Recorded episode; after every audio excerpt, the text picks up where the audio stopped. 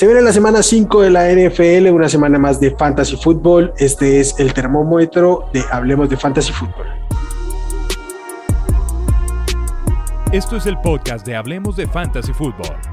Toda la información que necesitas para dominar tu liga de fantasy.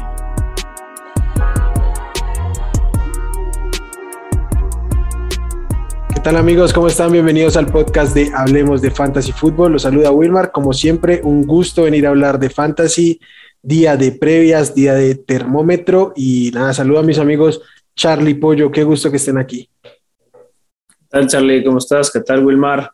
¿Qué tal todos los que nos ven y nos escuchan? Pues ahora ya venimos con nuestra costumbre, el termómetro. Sí, ¿qué tal todos los que nos ven por ahí en YouTube, nos escuchan en plataformas de podcast? Un saludo para todos, Wilmar y Pollo, un placer como siempre estar con ustedes. Sí, un gusto amigos. Pues nada, vamos a darles ya que traemos los 16 juegos como, como siempre, pues vamos a, a darle rapidito. Arrancamos el jueves con los Rams visitando a los Seahawks en Seattle. Por el lado de los Rams en caliente tengo a Matthew Stafford, a Darrell Henderson y a Cooper Cup. Y por el lado de los Seahawks, a Russell Wilson y el receptor Tyler Lockett. En frío por los Rams, a Van Jefferson, eh, creo que ya puede ser considerado para, para rosters, pero, pero no lo alinearía de ninguna manera. Y Sonny Michel. Y por el lado de los Seahawks, tengo en frío a Travis Homer, un running tiene por ahí un rol, pero, pero no lo utilizaría, igual al, al wide receiver Freddie Swain.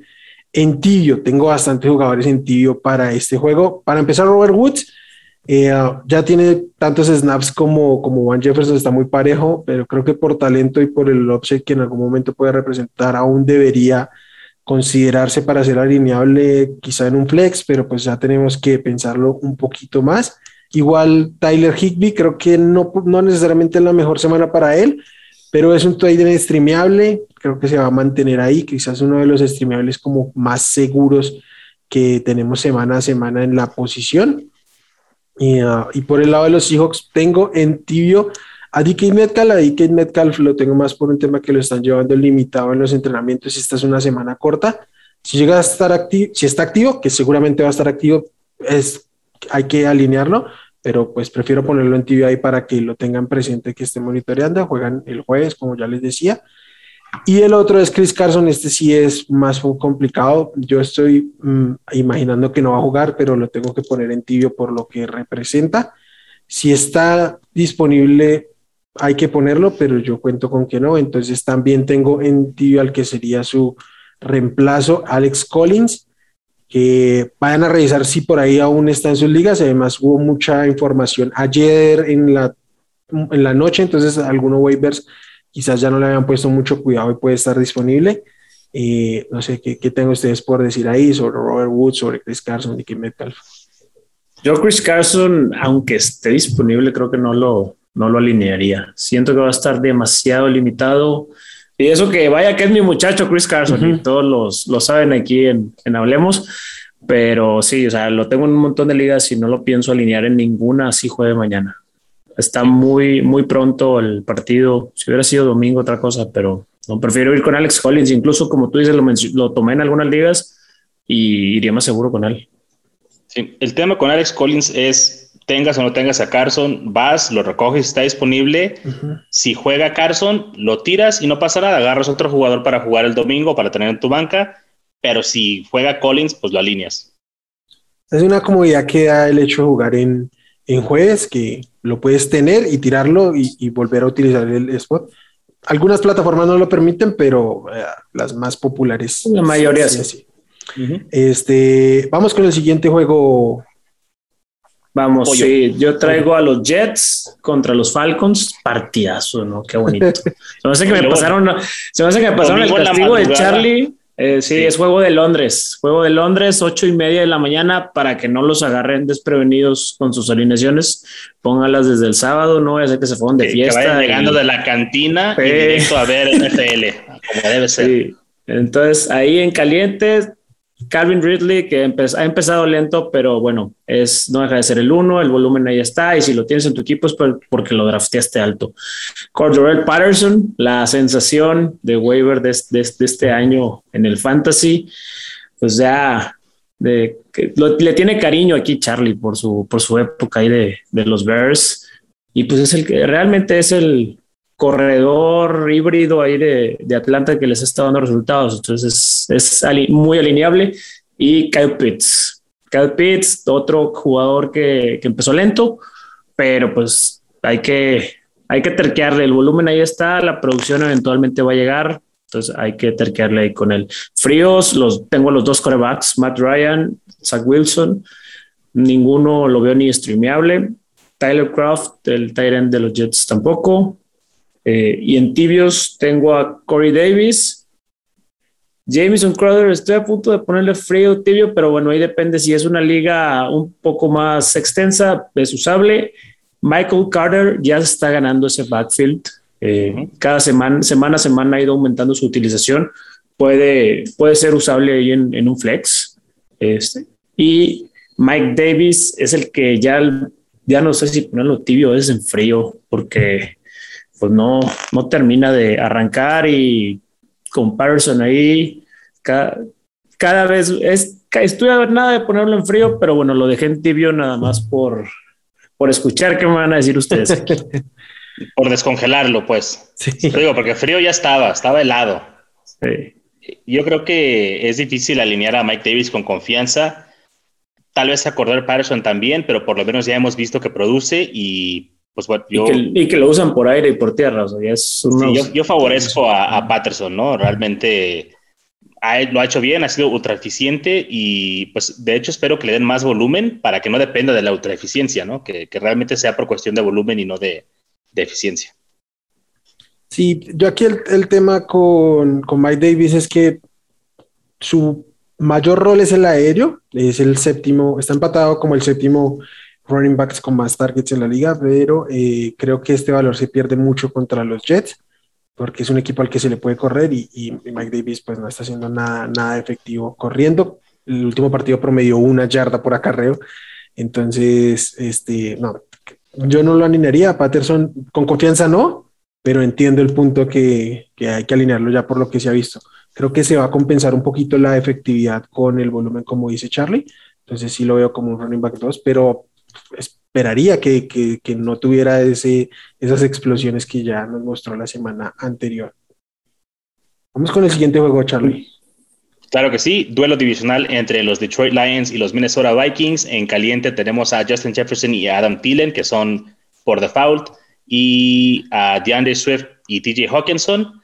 A fríos, Goff, cualquier receptor que sea de Detroit, a KJ Osborne y Tyler Conklin de, de, Minnesota. Y en tibios tengo a Kirk Cousins. Creo que Kirk Cousins mm, sigue siendo lo que dijimos anteriormente, ¿no? Streameable, servicial, pero no es alguien que tú dirías, ay, sí, qué emoción, voy a alinear a Kirk Cousins. Entonces hay que tener cuidado ahí con, con eso. Y Dalvin Cook. Dalvin Cook simplemente, al igual que con Metcalf, por cuestión de su salud.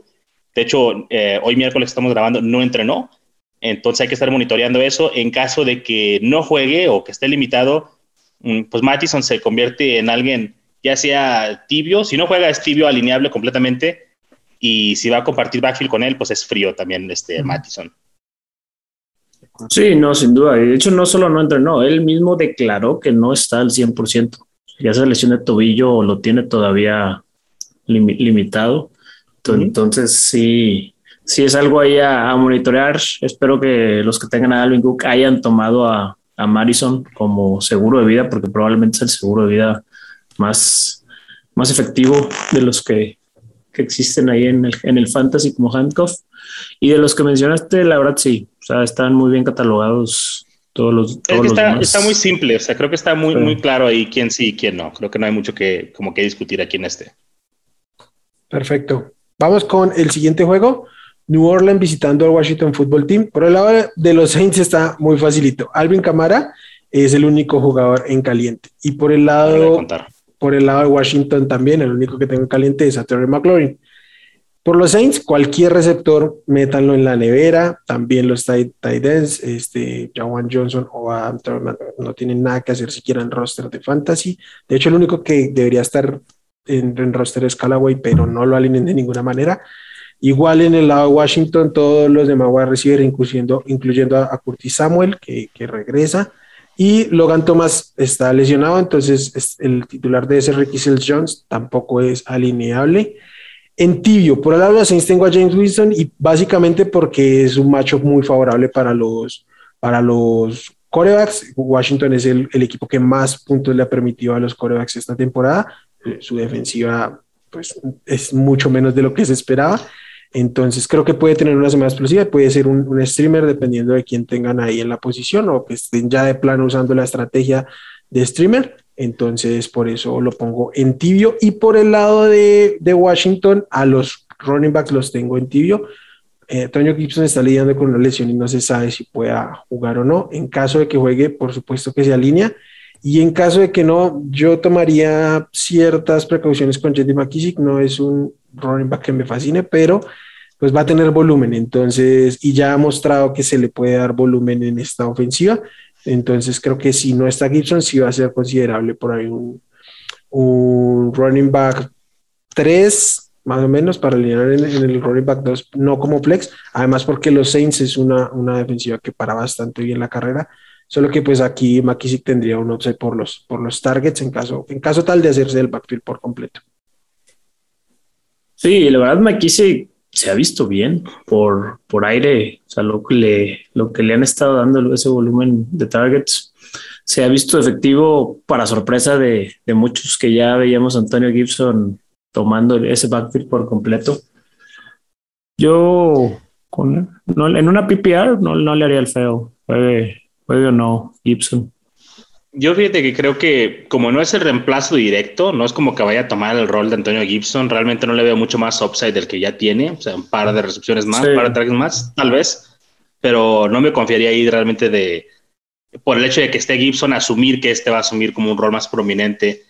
Creo que incluso veríamos a Jared Patterson ahí compartiendo el backfield con él, entonces tendríamos dos running backs ahí como satélites jugando, uh -huh. pero no creo que se lo lleve como que McKissick todo el juego. No, no, seguramente no, pero sí debe aumentar un poco su rol terrestre, eh, su rol, digamos, el rol que tuvo en, en, en, el, en semana 2 de la ofensiva de dos minutos, lo volvería a tener por completo, entonces finalmente la carga sí debería recaer más en él, pero no va a ser eh, el volumen que, que, tenía Toñito Gibson. Uh -huh. Eh, nada, apoyo. Vamos con el siguiente juego. Vamos al siguiente juego. El siguiente juego es otro juegazo de veras. ¿eh? Qué bárbaros. Los Patriots contra los Texans. Los Texans vienen para ti de ganarle como 70-0 entre sus últimos dos partidos. Qué bárbaro. Yupi. Calientes únicamente Jacoby Myers y Damian Harris. Jacoby Myers. Jacoby Myers, ok. De, David Harris son los únicos que tengo calientes, fríos. Los Mark Ingram, David Johnson, Philip Lindsay, Kendrick Bourne, Nelson Aguilar, Mac, Mac, Jones, Bolden, Todos.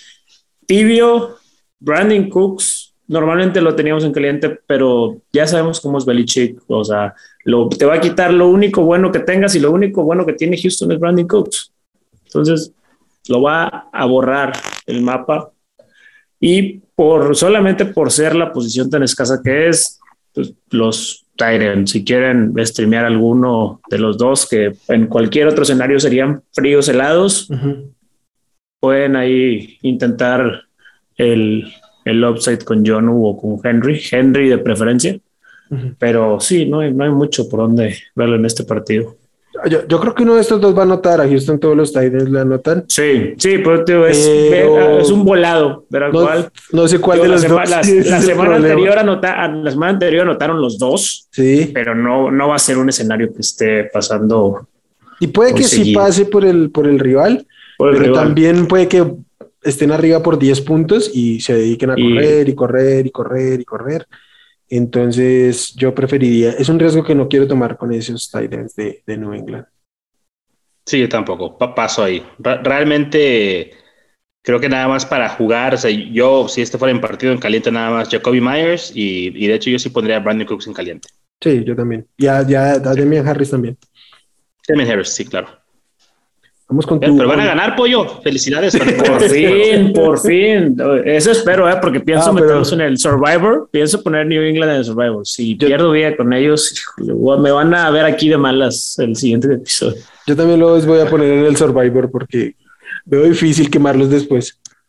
Sí, bueno. totalmente. Es, es ahora. Vamos, Charlie, ¿qué nos traes? El siguiente encuentro, Miami contra Tampa Bay, y el hombre que te hace suspirar, Tom Baby, pues este va de inicio, va caliente, ya sabes. Godwin, Mike Evans y Mike este, Gesicki, creo que Mike Gesicki ha tenido un rol prominente ahorita que está Brissett ahí de quarterback, entonces para Tight creo que es alineable.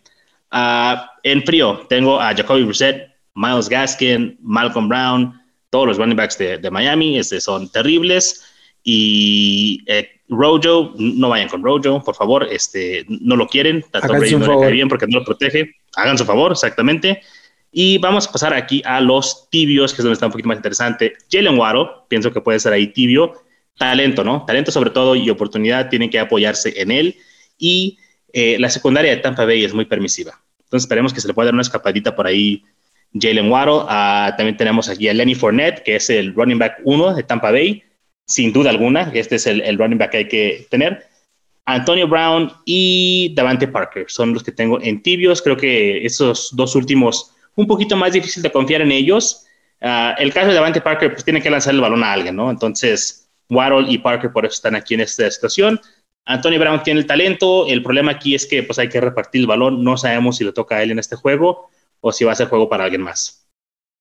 O que la vaya a atrapar si le toca, porque bueno, el domingo se le, fueron dos, se le fueron dos touchdowns. Uno se perdió totalmente en la ruta y en el otro diferente. lo e, e, En ese partido creo que había un nerviosismo implícito por como que querían encajar el cuchillo a, a Belichick y creo que estaban enfocándose más en eso que en realmente jugar el juego. Entonces, les voy a dar un, un pase ahí.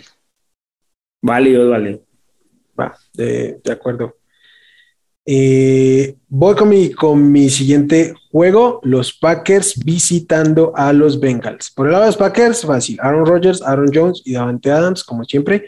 Por el lado de los Bengals, Joe Burrow, Jamar Chase y Tyler Boyd. Y T. Higgins, parece que va a jugar y si juega de una vez va en caliente, pero todo indica que va a jugar, ya hoy practicó. En frío por los Packers, AJ Dillon tuvo una buena semana con 15 acarreos, pero mm, los Bengals son mejor equipo que los Steelers. Sí, los Bengals son mejor equipo que los Steelers. Entonces, eh, no espero que el game script sea tan favorable para él. Igual a, Allen Lazar, que debería ser el wide receiver 2 en este momento ante la ausencia de Marcus Valdez Scanding, pero prefiero no, no, no alinearlo de ninguna manera. En los Bengals, Joe Mixon está lidiando con una lesión, es probable que no juegue. Eh, aunque si él no juega, yo a Samaja Perrine y a Chris Evans no los alinearía, ninguno de los dos me da confianza. Samaja Perrine es el que ha estado involucrado en, en los targets, estuvo en los targets no, pero en los terceros downs, no tiene tanto volumen, pero es el que está ocupando ese rol. Yo creo que debe ser, debe llevar mano ahí, pero yo no, no me interesa comprobar cuál de los dos va a estar mejor y si alguno de los dos logra ser este, relevante. Y también en frío CJ Usoma, no se vayan con la finta de lo que pasó en el partido contra los Jacksonville. Tuvo más targets en ese partido que en el resto de la temporada. Entonces, no, no, gracias. A mí me gusta el talento de CJ Usoma, pero no, no confiaría en él para alinearlo en fantasy. En tibio a Robert Tonian, creo que es, en este momento es un tight end streamable, como tal lo pongo en tibio. Y a los Bengals, Joe Mixon, por las obvias razones que ya había dicho. Si juega, va para adentro. Si no juega, Mm, pues nada que hacer. Si no jugara T. Higgins, eh, ¿pensarías mejor del panorama para CJ Usuma como esa tercera opción aérea? Mm, ¿O te quedas igual? Sí creo que sube su valor, pero no alcanzaría a entrar para mí en terrenos de streamer. Muy bien, muy bien. Ojalá que regrese Higgins porque ya necesito regreso. Y Tyler Boyd este, ¿Será constante ese número de targets? Si no está mm. Higgins, sí. Yo creo, que, yo creo que en este juego, aunque, aunque esté Higgins, al menos en este juego, aunque esté Higgins, y eh, pues va a tener calidad de targets porque Jair Alexander no va a jugar y ya sabemos lo que es el resto de la secundaria de los Packers. sí, se van a dar un, festín ahí. Eh, vamos, vamos ahora con otro, bueno, este, no, es que no, tampoco. Eh, Eso te pasa por llegar tarde, pollo. Eso te pasa por llegar tarde. Sí, no, ya, ya aprendimos. Ya, pues ya no te tocó la semana pasada a ti, esta semana a mí. Esperemos que Wilmar no quiera agarrar sus privilegios y se quite de esa rotación. Así de semana le tienen que tocar. Invítale a las Cheves a Wilmar y te da los partidos perrones. vamos con Denver contra Pittsburgh. Calientes, eh, Najee Harris es el jugador con más targets de los rookies y de, está en top de los mismos receptores porque pues Big Ben tira promedio de 5 yardas. Su promedio de pase es de 5.5 yardas. Entonces no, todo es en Najee Harris. Deontay Johnson va, regresó la semana anterior, es el target más confiable de, de Big Ben. Noah Fant, eh, él es el único básicamente infalible, ya sea Drew Locke o Bridgewater. Cortland Sutton pudiera ser, es un enfrentamiento difícil. Si algo bueno tiene Steelers, pues normalmente es su, su defensa, pero vamos a, respetarle su, su, etiqueta de, de wide receiver 2 flex. En fríos, los dos, los tres corebacks, porque realmente no sabemos cuál va a jugar todavía los dos. No, creo que Teddy, Teddy Bridgewater todavía no libra el protocolo de promoción, entonces hay probabilidad de que sea Drew Lock. No hay manera eh, de que lo libre, no hay manera de que lo libre hasta el viernes. O sea, recién el viernes podría entrenar. Entonces, yo. Lo cual lo, descarta. Prácticamente porque prepararían la semana sin él y sin saber si pueden o no. Sí, no, y Drew Lock no es otro tipo de coreback. Es un distinto coreback. bastante más malo. Eh, bueno, eh, Eric Ebron, Pat Firemouth tampoco iría con él. Y en tibios, Claypool, Juju, Tim Patrick y los dos running backs de los Broncos porque es demasiado 50-50 esto. uno te va a refuncionar una semana, a la otra semana la que sigue. Entonces, pues básicamente estás apostando a, ver cuál pega. Sí, para la frustración de Wilmar, ¿no? terrible la frustración ahí. Pero bueno, si Wilmar le va a los Broncos, tampoco creo que esté tan descontento. Tienen un récord que no lo tenían en unos 15 años a lo mejor. No, no, 15 años. Como 15 años. Ah, les dimos chance, les dimos chance. No, pero mira, tengo, tengo, tengo un tema aquí, es que es ver el meme de Spider-Man señalando a Spider-Man. Son los dos running backs de Denver. Por números, ¿no? Obviamente al verlo jugar se, se nota cierta diferencia. Pero bueno, no, yo aquí lo que quería tocar es un tema un poco extraño. Obviamente no vas a sentar de ninguna manera a Najee Harris, pero tendrían que limitar un poquito sus expectativas por jugar contra Denver o, como, como lo ven. Pues creo que, sí. Por tierra, sí, pero yo veo a Big Ben así siguiendo hacia los dump, dump off, dump off, dump off. Déjate digo algo, güey, que se dice y no pasa nada. Najee Harris no está jugando bien tiene mucho volumen, que es muy diferente. Y por eso siempre decimos, persigan el volumen. El momento en el que Najee Harris pueda ser liberado de Big Ben y que tenga una mejor línea ofensiva, va a ser un ah, pero, va a reventar. Ah, pero ahorita la producción que tiene son, como dices tú, los dump offs, los pequeños pases, porque... y, no está jugando bien, esa es la realidad. Ha entrado eh, una vez a touchdown, ¿no? tiene uno, creo, o dos a lo mucho.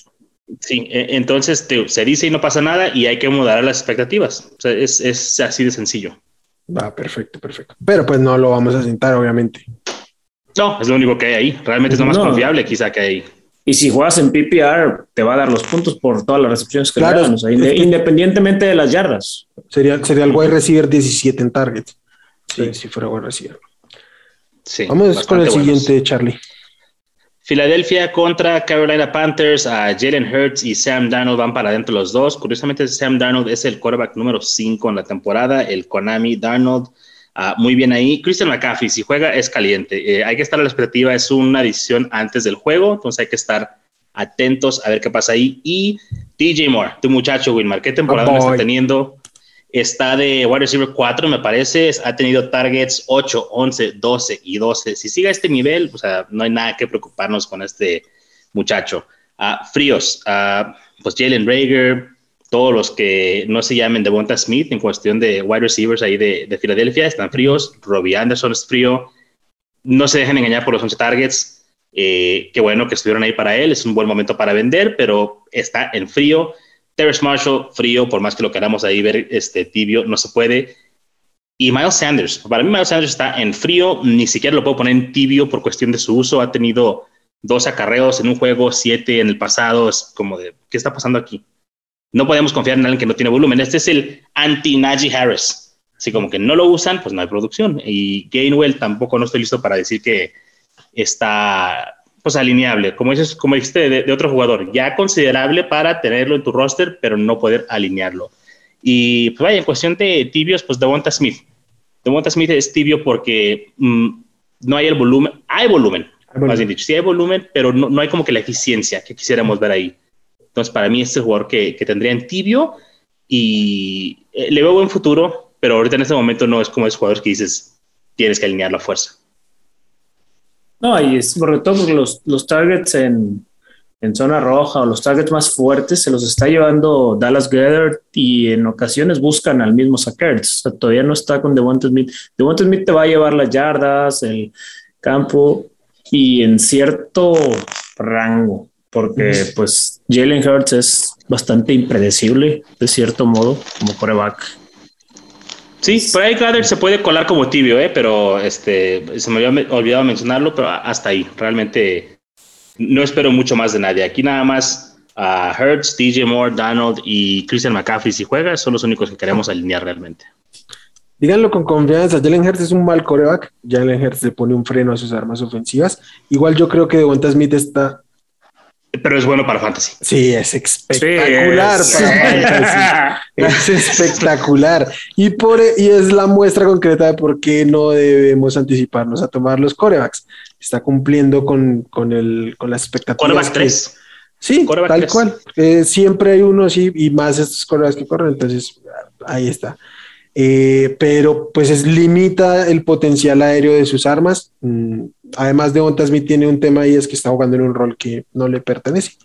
Entonces, por eso está un poquito topado, lo sabíamos desde el momento en que Carson Wentz salió de ahí. Y pues nada, hay que asumir el tema de, nuestras decisiones de tener este, estos jugadores en, en, nuestros equipos. Y lo de Dallas Goder, pues igual hay un problema ahí con, con la presencia de Sacker. Creo que sería muy distinto, evidentemente, si no estuviera ahí. Sackers tenía que haber seguido a Buffalo y ya dejar tranquilo a, a quedarte en Filadelfia. Ya ahí, ya, ya, que Cito llega. Vamos con el siguiente juego, duelo divisional. Los Tennessee Titans visitan a los Jacksonville Jaguars. Por el lado de los Titans, mmm, voy a poner en calentar a Ryan Tannehill porque veo difícil tener mejores opciones de coreback para alinear. Ah, salvo los streamers de siempre, ¿no? Como Sam Darnold por ahí.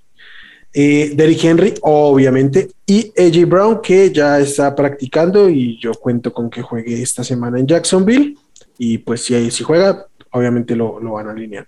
Por el lado de los Jaguars, voy poner en caliente a James Robinson, que ya vio el volumen que merecía desde la lesión de, de Travis Etienne, a Marvin Jones y a la Vizca Chenol ante la, ante la lesión de DJ Shark ambos suben su valor y no estoy seguro cuál es el mejor, yo prefiero a la Vizca, pero creo que ambos, al menos como flex, son alineables y esta secundaria de, Tennessee permite puntos, entonces voy, voy con cierta confianza con, ellos.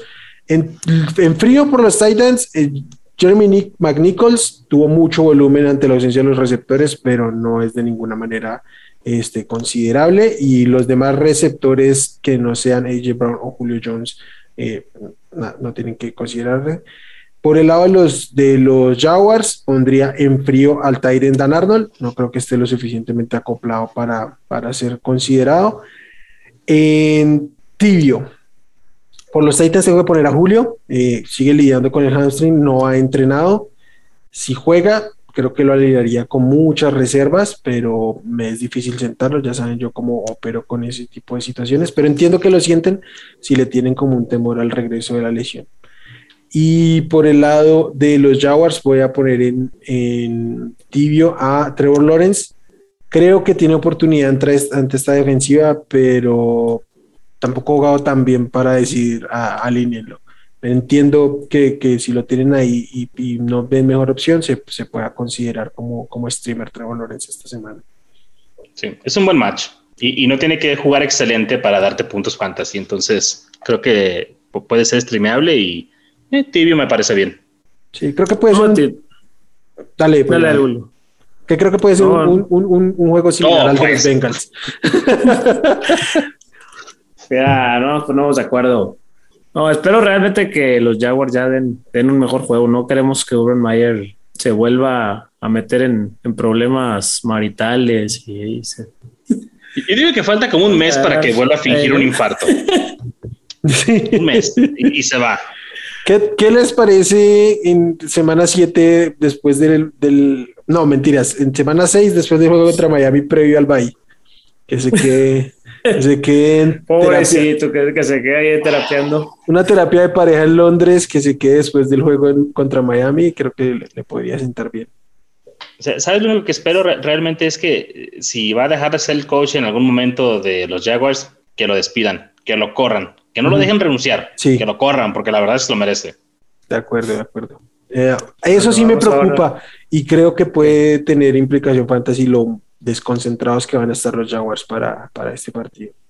Entonces, esperemos que no. Mm, debo hacer mi análisis en base al, al volumen y eso, pero tendría precaución y, lo que lo de siempre, moderar expectativas porque están fuera del juego, deben estar.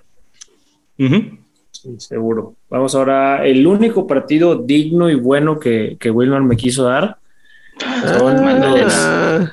Los, Browns contra los Chargers. Ese sí eh, juegazo.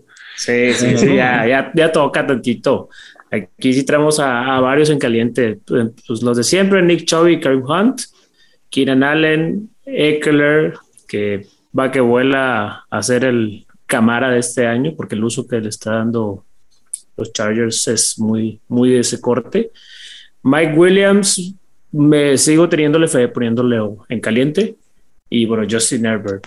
En fríos, Baker Mayfield, no. O sea, yo no puedo estar en ese, en ese barco de, Baker. Eh, Rashad Higgins, en Joku, tibios, los ambos tight ends, por lo mismo que son tight eh, Jared Cook un poco mejor que Donald Parham, pero bueno, el, el, jugador de los Chargers ahí va, ya agarrando un poco su, sobre todo su recorrido de rutas de Donald Parham me parece mejor que Jared Cook, pero bueno, OBJ, pues es que es de los afectados por este Baker Mayfield. O sea, en otra circunstancia yo lo pondré en caliente, pero bueno, hay que limitar expectativas. Y Austin Cooper, que ese ya está más tirándole casi a frío, porque no hay mucho juego aéreo en esos Browns. Sí, lo único positivo es que los Browns es el equipo que más targetea a los Titans.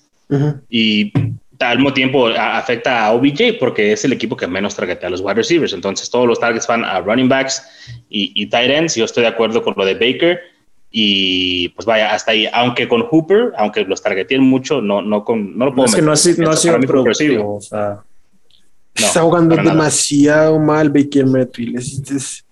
Incluso OBJ es muy complicado considerarlo porque está jugando demasiado mal su coreback. Una excepción realmente, porque pensamos que podía ser de esos uh, quarterbacks que los tomabas uh, tipo quarterback 10, 11, 12 y que podían terminar mucho más altos, pero no. O al menos, no, se, esperaba una temporada revelación de él. Había uno que otro que se volvía loco y decía que MVP la fregada, pero pues no, tampoco era para tanto. Es muy sí, a la tierra. No, lo que se van a dar un banquete aquí son los corredores de ambos equipos.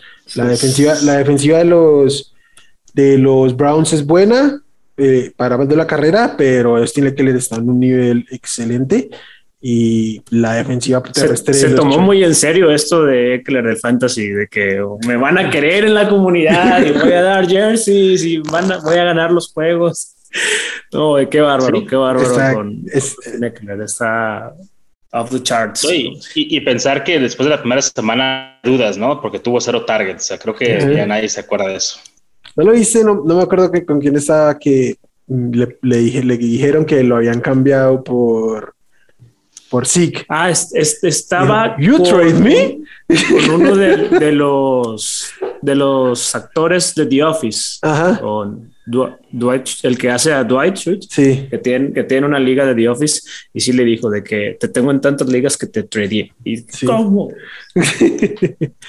no se hace, no se hace. vamos, Charlie, con el siguiente juego. Este es un juegazo, pollo. Este es un juegazo. Los Chicago Bears van y visitan a los Las Vegas Raiders. Y eh, este pues se me hizo sencillo desmenuzarlo porque realmente no hay mucho que desmenuzar. Darren Waller es caliente, se va porque va. Eh, Damon Williams, que fue también un, waiver pickup muy, muy eh, pues, candente, ¿no? Popular. más popular esta semana, popular. Ah, va para adentro. Creo que hablábamos más temprano, Wilmar y yo, de esto, ¿no? Creo que es un running back por ahí, dos medios, a tipo top 18, con confianza, porque pues, tiene que mover el balón de alguna manera. No lo han podido hacer por aire y pues, menos con Fields, que ahorita platicamos de él. Y en caliente, Allen Robinson, yo predigo aquí que va a tener su breakout en este juego. Creo que ya dos semanas de Bill Lazor como coordinador ofensivo y tienen que hacer que despierte, ¿no? Allen Robinson. Creo que le hace falta un partido para que se destape la coladera y ya por fin puedan eh, correr la ofensiva a través de él, sobre todo ahorita que ya que no está Montgomery. Nos vamos a los fríos. Aquí hay muchos jugadores: Henry Ruggs, Brian Edwards, el mismo Justin Fields que he mencionado, Josh Jacobs, frío, uh, Kenyan Drake, frío, ya no existe, Cole Komet, también frío. Uh, yo pienso que van a tener un muy difícil tiempo los Bears avanzando el balón por tierra contra los Bears. Los Bears tienen muy buena línea defensiva y pues los Raiders una mala línea ofensiva, entonces va a ser un mal, mal juego ahí para, para ese aspecto. Y en tibios tenemos a Mooney, a Hunter Renfro y a Derek Carr. Pero la va a tener difícil Derek Carr con esa línea defensiva. Sí, sí, pero me, me gusta tu, tu, tu catálogo de, de, jugadores y vaya, ¿quién quisiéramos todos unas vacaciones pagadas así como las de Kenyan Drake? Un año de millones de dólares. no hacer nada.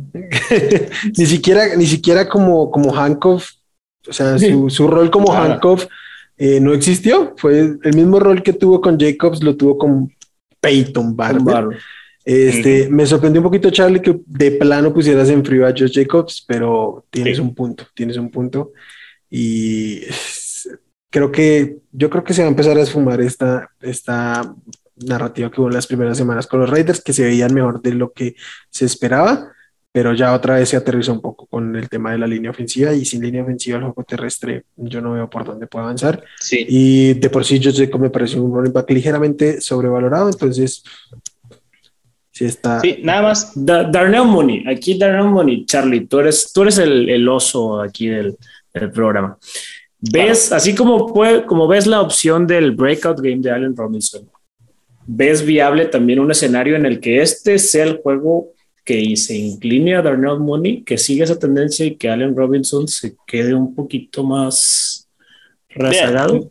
Nada me sorprendería, eh, la verdad, y, esa a lo mejor es una respuesta muy políticamente correcta, pero la verdad es que yo pienso que ambos pueden tener un buen juego, o sea, no se canibalizan, y de hecho creo que eso puede ser un breakout game incluso para Fields, o sea, todos lo dejo en frío hasta que me demuestre lo contrario. No me sorprendería aquí que este juego se lo llevara a Chicago incluso, ¿no? Porque el juego ya entre líneas, ya, ya viéndolo más desde un aspecto de NFL, el juego que va a haber entre línea defensiva y ofensiva ahí va a dictar mucho del, del juego. Y yo pienso que van a hacer, o sea, un propósito de alimentar a Allen Robinson. Darrell Mooney va a tener lo suyo porque ya tiene un rol específico y lo buscan, pero creo que va a ser así como que muy puntual. Busquen a Allen Robinson. Entonces, Ah, sí, no me sorprendería que Mooney siguiera despegando, pero eventualmente Allen Robinson va a despertar y, tiene que tomar ese rol de alfa, ¿no? Porque es un alfa natural y es un talento top 10, top 12 como wide receiver en la liga. Sí, sí, claro. Es que ah, yo lo digo y lo sostengo constantemente. Los toques para los running backs están hechos por diseño. Eh, Najee Harris está jugando muy mal, pero tiene todo el volumen porque es el running back de, los, de los Steelers y lo va a tener y lo va a seguir teniendo toda la temporada. Los toques para los wide receivers se los fabrican los wide receivers en base a su corrido de rutas, en cómo le puedan disputar y ganar físicamente a los cornerbacks y, cómo puedan estar disponibles para que el, wide receiver le lance el balón. Se almuerzan juntos. eso, eso provoca que los alfas, que los receptores top 10, 8, como lo son Allen Robinson, en algún momento tengan que encontrar el volumen. El problema con la reducción es que no ha tenido un volumen eh, como el que se esperaba y como el que nos ha demostrado. Él ha sido top 3, top 4 constantemente en, targets de la liga. Entonces yo creo que aquí este puede ser un partido claramente breakout. La defensiva secundaria de los, de los Bengals viene muy mermada. Eh, Trevor Mullens y, y eh, Arnett salieron este, lesionados del partido contra los Chargers. Entonces va a ser Casey Hayward contra, contra Allen Robinson y un duelo uno a uno no se lo va a ganar durante todo el partido. Entonces ahí va a estar el volumen. Pero también va a haber, más allá de volumen, va a haber, yo creo que va a haber mucha efectividad de Darnell Mooney, porque estos safeties de los, de los, de, los, de Las Vegas no traen, no traen nada. Entonces en las rutas profundas de Darnell Mooney va a estar muy, muy cómodo. Entonces yo creo que ambos van, van a rendir. Sí, y la cuestión con Robinson también, más para tener el punto con él, ha sido subutilizado. Realmente ha sido targetado muy poco. Por ende, tiene pocas recepciones y además era muy poco yardaje. O sea, su árbol de rutas era terrible. Era de 10 yardas, ¿no? Que las rutas más largas. Eso va a cambiar. Eso va a cambiar con Bill Laser. Y yo, sí creo que esto puede ser un buen partido para los receivers de los Bears. De acuerdo.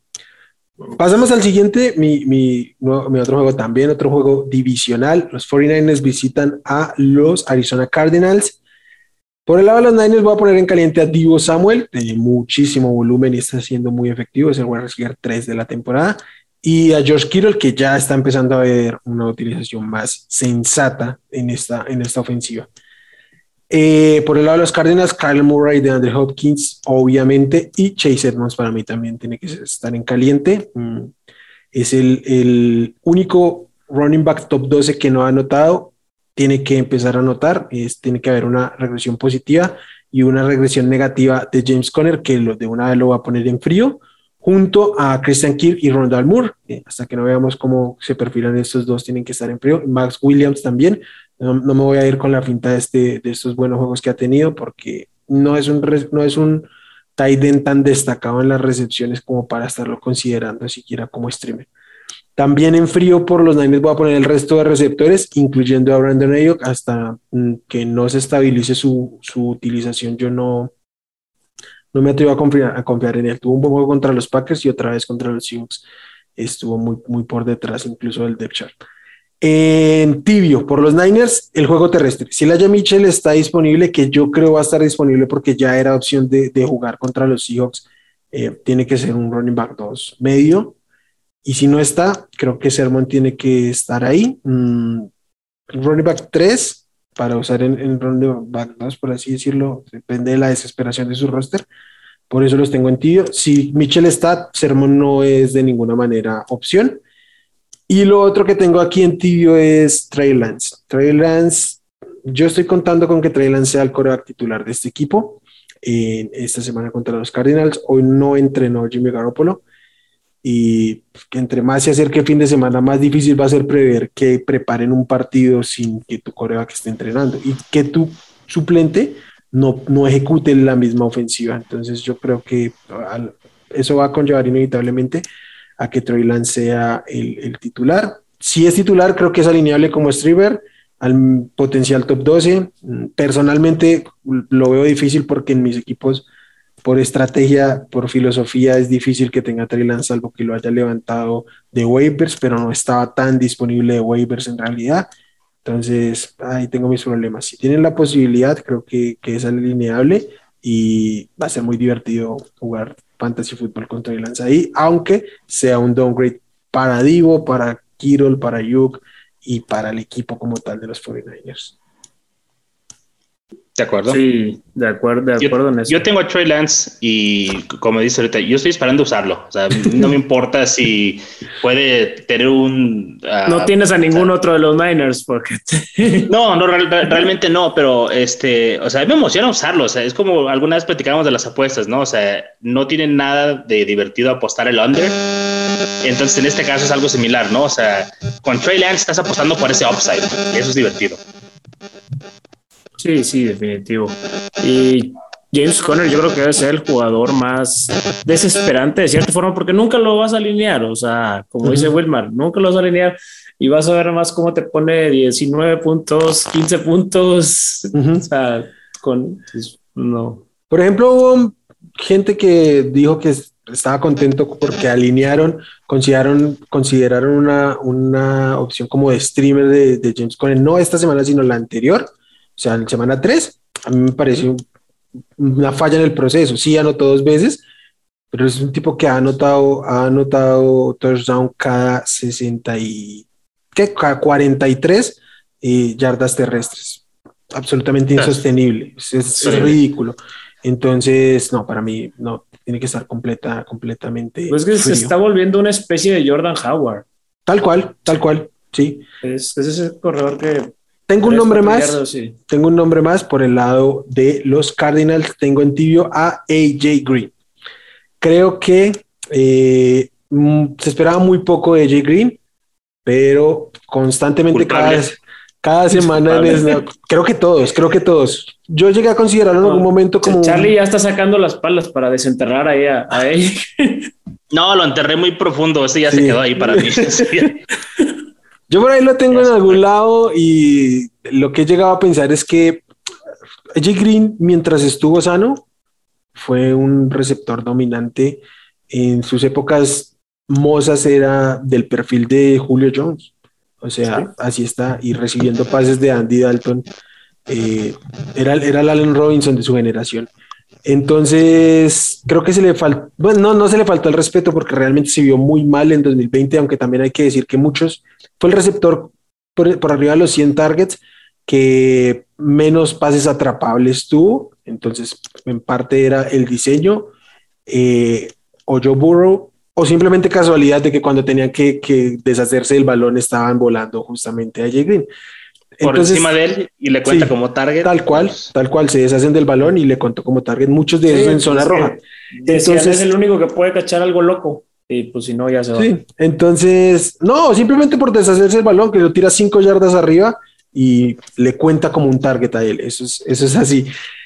De hecho, no sé si recuerden un juego en el que Calvin Ridley estaba lesionado, entró, tuvo seis targets y todos los targets fueron de ese tipo. Es como para poner un ejemplo se deshacían del balón por, por encima de la cabeza de Calvin Ridley. Eh, nada, eh, claramente es el wide receiver 2, muy bonito Rondal Moore, te quiero mucho, pero tenemos que esperarlo. Y, y Christian Kirk pues va a la baja, pero es el, el, el target 2, eh, tiene un perfil de alfa, puede competir con el cornerback que quiera, incluso aunque ya no corra las rutas de la manera que las corría, no puede usar el físico como lo hacía antes, pero no podemos despreciar el talento que nos demostró AJ Green en su momento. Y pues nada, ligas profundas creo que es bastante alineable y en ligas normales, capaz y como un flex, eh, se puede utilizar. Sí, de acuerdo. Bueno, ahora vamos con el último partido, ya que el, que el último que me dieron a mí es divisional también y es el de los Giants contra los Cowboys. Suelen entregar buenos partidos, la verdad, estos, estos dos equipos. Eh, ahora en caliente, por fin, Saquon. Saquon is back. O sea, ya es el Saquon que, que nos apantalló a muchos en años anteriores. Eh, ya, ya, ya el domingo pasado vimos al Saquon que queremos ver en todos los guantes. Dak Prescott, CeeDee Lamb, Zeke Elliott. A Mari Cooper tiene un problema de hamstring, pero creo que va a jugar y si va a jugar lo tienes que alinear. Y Dalton Schultz. Dalton Schultz ya, ya le ganó esa competencia a Blake Jarwin y lo puedes, se puede alinear con, con confianza. Fríos, tengo a Kadarius Tony, Tony Pollard. Eh, estaba inclinándome a ponerlo en tibio, pero realmente eh, la utilización del juego anterior, sí que Elliott volvió a ese rol más prominente, entonces tendría muchas reservas con Pollard. Y el que mencioné anteriormente, Blake Jarwin, que hasta que hasta nuevo aviso es frío. Y en tibios tengo a Daniel Jones, que la verdad se ha visto bien como ha producido bien como coreback de fantasy, una especie de, de Jalen Hurts, pero menos feo en el sentido de su estilo de juego. Wow. Pero se tropieza más seguido. Sí, se tropieza más seguido, pero bueno, mínimo sabe a, sabe a dónde mandar la pelotita de repente. es coreback 7, ¿eh? No, no, no, me sorprende. Ligas y me sorprende lo que ha producido. No me sorprende lo más mínimo que el pollo haya dicho que el coreback menos feo sea el coreback blanco. Debo decir. No. sí, me pasó. Se no, a, ver, eso. a ver, a ver, a ver. Estamos hablando de estilo de juego. Estilo de juego, porque Daniel Jones hace unos años era una basura móvil andante. O sea, no. Esta es la, los mejores tres juegos que le hemos visto que le hemos visto dar desde que llegó a la, NFL. Sí, sí. Y bueno, terminando, Evan Engram, Sterling Shepard por el tema de su lesión, todavía no sabemos si va a estar al 100% de regreso. Y Kenny Golladay yo lo sigo manteniendo en tibio. O sea, muy bonitas 116 yardas este, el domingo anterior, pero pues es que no hubo nadie más. Entonces, regresa Sterling Shepard, yo creo que me necesito otra actuación convincente de Goladay para, para poder saber que ya va a tomar ese rol por el cual le pagaron 70 millones de dólares. De acuerdo. De acuerdo. De ah, acuerdo. aunque tú lo odies, este, de acuerdo. No, no, no, no, no. no, era, era, de, era, de, mis favoritos, Minitron. Yo no, no, no, en, Detroit, en Detroit era Minitron. Babytron. My guy. Sí, pero evidentemente tú tuviste muchos reparos con él en este época de draft y, sí, sí, no. Y estaba y, apuntaba a eso. Yo creo que, que aún puede levantar. Y creo que el, eh, Shepard regresa, pero creo que le sigue beneficiando, que Slayton sí parece que no va a regresar aún. Entonces el, el rol profundo lo podría tener ahí Kenny G. Bien, Ah, antes de pasar al siguiente juego, nada más quiero hacer la mención de por qué le estábamos diciendo al pollo que es racista para que la gente entienda y que tenga un contexto. Uh, el pollo estuvo en Twitter hace rato sacando su furia en contra de Justin Fields porque sus papás lo invitaron a comer para celebrar el hecho de que es el, el starter para los Bears y Justin Fields dijo, no, voy a seguir estudiando el playbook para ser un mejor jugador de fútbol. Entonces Pollo dice que es un malagradecido. A lo cual yo dije, si hubiera, sido, si hubiera sido blanco, hubieras dicho, qué sacrificio, mira, en vez de pasar tiempo con su familia, se está tratando de aprender el playbook, es un buen compañero, pero como es negro, no, es un mal agradecido. ¿Cómo creen? ¿Cómo, ¿Cómo, creen? ¿Cómo creen? Por favor, las falsos aquí que me están levantando. Yo sí estoy muy molesto que no haya ido a cenar con sus papás. El playbook ya lo sabe, el talento ya vaya después del juego. El, el film lo va a tener. Si tus papás te están invitando, vas, son dos horas, una hora y media, no pasa nada que vayas. Y al fin, ellos te dedicaron su tiempo cuando Justin Fields, que tenía epilepsia, se lo llevaron a los entrenamientos, a los tratamientos de eso. Sí, y, y, él ahora les va a comprar casas y carros y todas esas cosas. Entonces se van a quedar a mano, güey. O sea, y luego si no los invita a comer, pues no pasa nada. Bien, amigos, pues vámonos con Sunday Night Football, los Buffalo Bills contra Kansas City Chiefs. Ah, pues aquí hay muchos que están calientitos, que van para adentro, son Mahomes, Josh Allen, Stephon Diggs, uh, Tyreek Hill, Travis Kelsey y Dawson Knox, que ha tenido una excelente eh, pues, temporada realmente y, creo que ya podemos ponerlo en este grupo tal vez tier 2 de, de tight ends y pues va para adentro con confianza. En fríos tengo a los uh, wide receivers de Kansas City que no se llaman Tyreek Hill, o sea, sí, no quiero a Marcus Robinson, no quiero a Michael Harmon, ninguno de esos. Vienen, ¿pueden anotar un touchdown? Sí, se lo pueden encontrar, pero no es algo con lo que podemos confiar, entonces yo no estaría dispuesto a ponerlos ahí. Uh, Zach Moss y Devin Singletary, entiendo que Kansas City es una terrible defensa en contra de, eh, de los running backs, pero eh, creo que este va a ser un tiroteo que se va a dar por aire.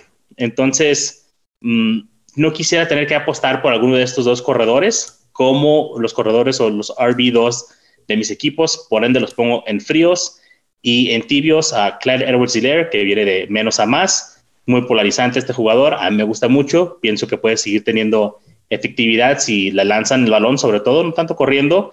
a Emmanuel Sanders y Cole Beasley también por los Bills son alineables. Creo que están en tibio.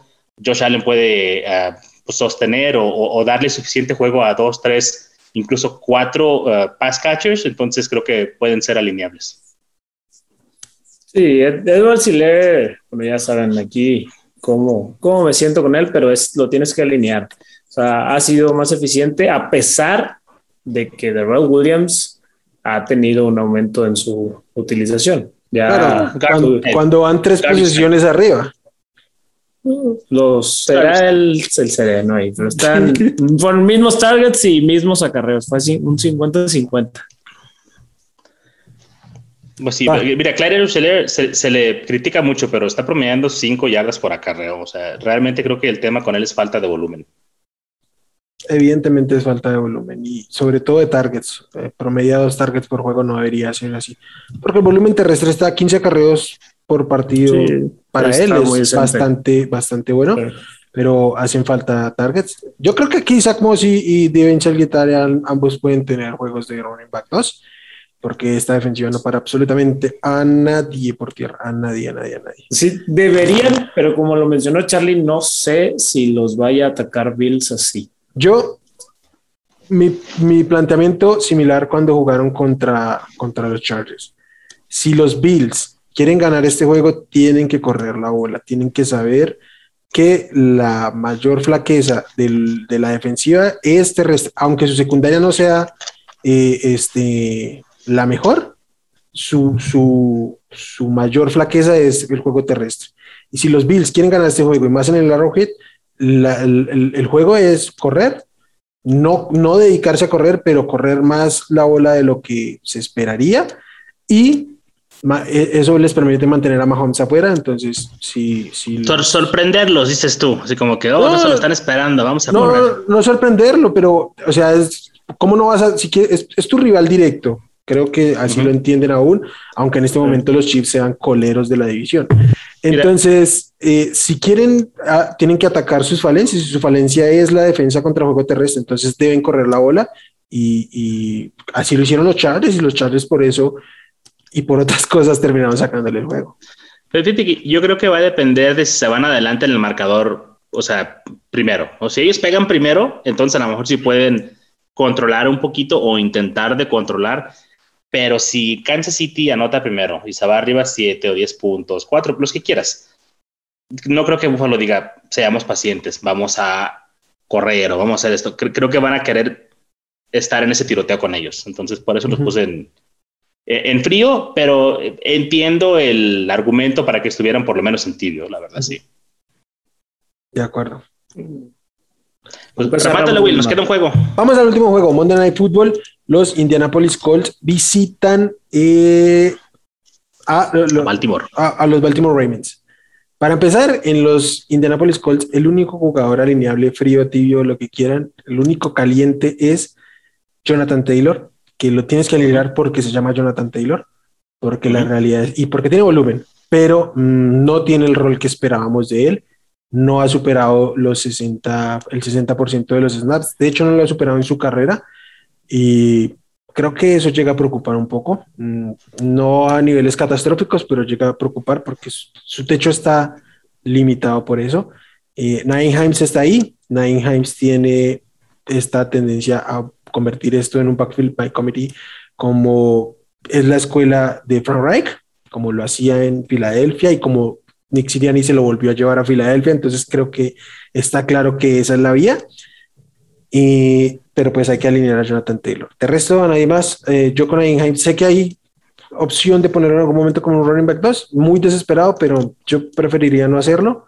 Uh, y ya. Marlon Mack volvió a aparecer, lo pusieron en la vitrina de queremos venderlo y a ver cómo le salió con sus 2.2 yardas por acarreo. Entonces, nada, por el lado de los, de los, de los Colts solo eso. Y por el lado de los Ravens, Lamar Jackson obviamente se va a alinear. Con el backfield no me quiero meter en lo más mínimo, el que mejor venía jugando parecía ser Tyson Williams y de un momento a otro desapareció. Y de los veteranos creo que el mejor puede ser Latavius, pero no gracias. Y contra esta defensiva tampoco. Y en los receptores, pues Marquis Brown, creo que su rol como wide receiver 3 en este momento es insostenible, pero debe ser alineable como un wide receiver 2 bajo flex al menos. Y Mark Andrews es uno de estos Titans que siempre mencionamos, que tiene que estar, aunque no está jugando bien, hay que decirlo, tiene el volumen y tiene la oportunidad. Ojo con estas armas de, de, de Baltimore porque deben bajar su, su value en el momento en que regrese Bateman y les empieza a ganar un poco de terreno, porque ya en, los training camps y en la pretemporada se veía que Bateman apuntaba bastante bien para, para involucrarse en este juego aéreo. Sí, la verdad no, no hay mucho que agregarle a este juego. La verdad, en temas fantasy. además de. Sí, además de Murray y del mago Tyson Williams, uh, ¿Hay otro running back ahí? O sea, digo, no los queremos tocar, pero, o sea, ¿quién va a ser el, segundo running back ahí? O sea, Freeman, Bell, o sea, pues ¿irá a regresar Tyson Williams? En esta semana el que corrió, ¿no? Como el dos. En, en, en, ahorita en esta semana ante Denver, el que tuvo más acarreos después de, de Latavius fue Le'Veon Bell. Y uh, yo no sé. Creo, creo que a Tyson Williams lo van a ahorrar. O sea, si lo, si lo dejaron fuera con las otras opciones que tienen, algo pasó ahí. Eh, no sé quién tomó una decisión de que no haga parte y pues ah, un, un, running back sin nada capital de draft, sin, es un talento limitado también. Es, es normal que... Un Miles Gaskin, dices tú. Miles Gaskin, que ya no es el, el, running back titular más malo de la liga. No, ahora, lo es, ahora lo es Malcolm Brown. es, completamente cierto. Pero me da mucha pena. Si, esto fue lo último que vimos de Tyson Williams, me da mucha pena porque apenas habíamos encontrado como que un buen apodo para él, ¿no? O sea, con lo que acabas de mencionar, o sea, el mago. se estaba jugando bien y desapareció. Pues ya, ni modo. Ya la última vez que lo vimos, güey, se fue a otra dimensión y pues no, pasa nada. Algo tuvo que haber sucedido, pero realmente, pues como mencionas, no hay draft capital, no hay ningún tipo de, de inversión en él pero ya pensar que la Latavius Murray o que Le'Veon Bell, Devontae Freeman son mejores que él, está raro. Habla, no, y habla peor de él que realmente que, de cualquier otra cosa. Entonces, sí, sí, sí. Y pues sobre todo, ahí, ¿no? no solo que sea mejor, eh, ponle que la le, le ganara el, el, rol como tú en algún momento lo, lo dijiste. Desapareció completamente el rol. ¿Desapareció? el, el, mago, güey. Ese es su, Ah, amigos, aquí está el análisis de 16 juegos de la NFL, la perspectiva de fantasy fútbol. Un gusto como siempre, Charlie Pollo, que, muchas gracias por estar aquí. A todos los que nos escuchan, gracias por tomarse el tiempo, gracias por sus comentarios, por su, su buena onda. Aquí en YouTube nos pueden dejar sus comentarios en la cajita de comentarios, valga la, redundancia. Suscríbanse, activen las notificaciones con la campanita para que sepan cuando estén los videos arriba. Si nos escuchan en formato podcast, también suscríbanse y activen notificaciones. Si, pues los que nos escuchan también en ese formato nos pueden dejar sus comentarios a través de las redes sociales. En Twitter, arroba Hablemos Fantasy. En Facebook, Hablemos de Fantasy Fútbol. La página del proyecto Hablemos de.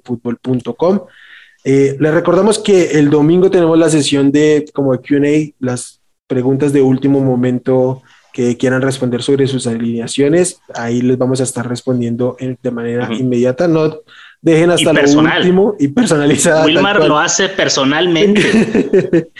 eh, déjenlas ahí, ahí vamos a tener el gusto de, de responderlas. Charlie Pollo, qué gusto, como siempre y a toda la banda que tengan una feliz tarde de noche según nos escuchen. Bye. Gracias por escuchar el podcast de Hablemos de Fantasy Football. Para más, no olvides seguirnos en redes sociales y visitar hablemosdefutbol.com.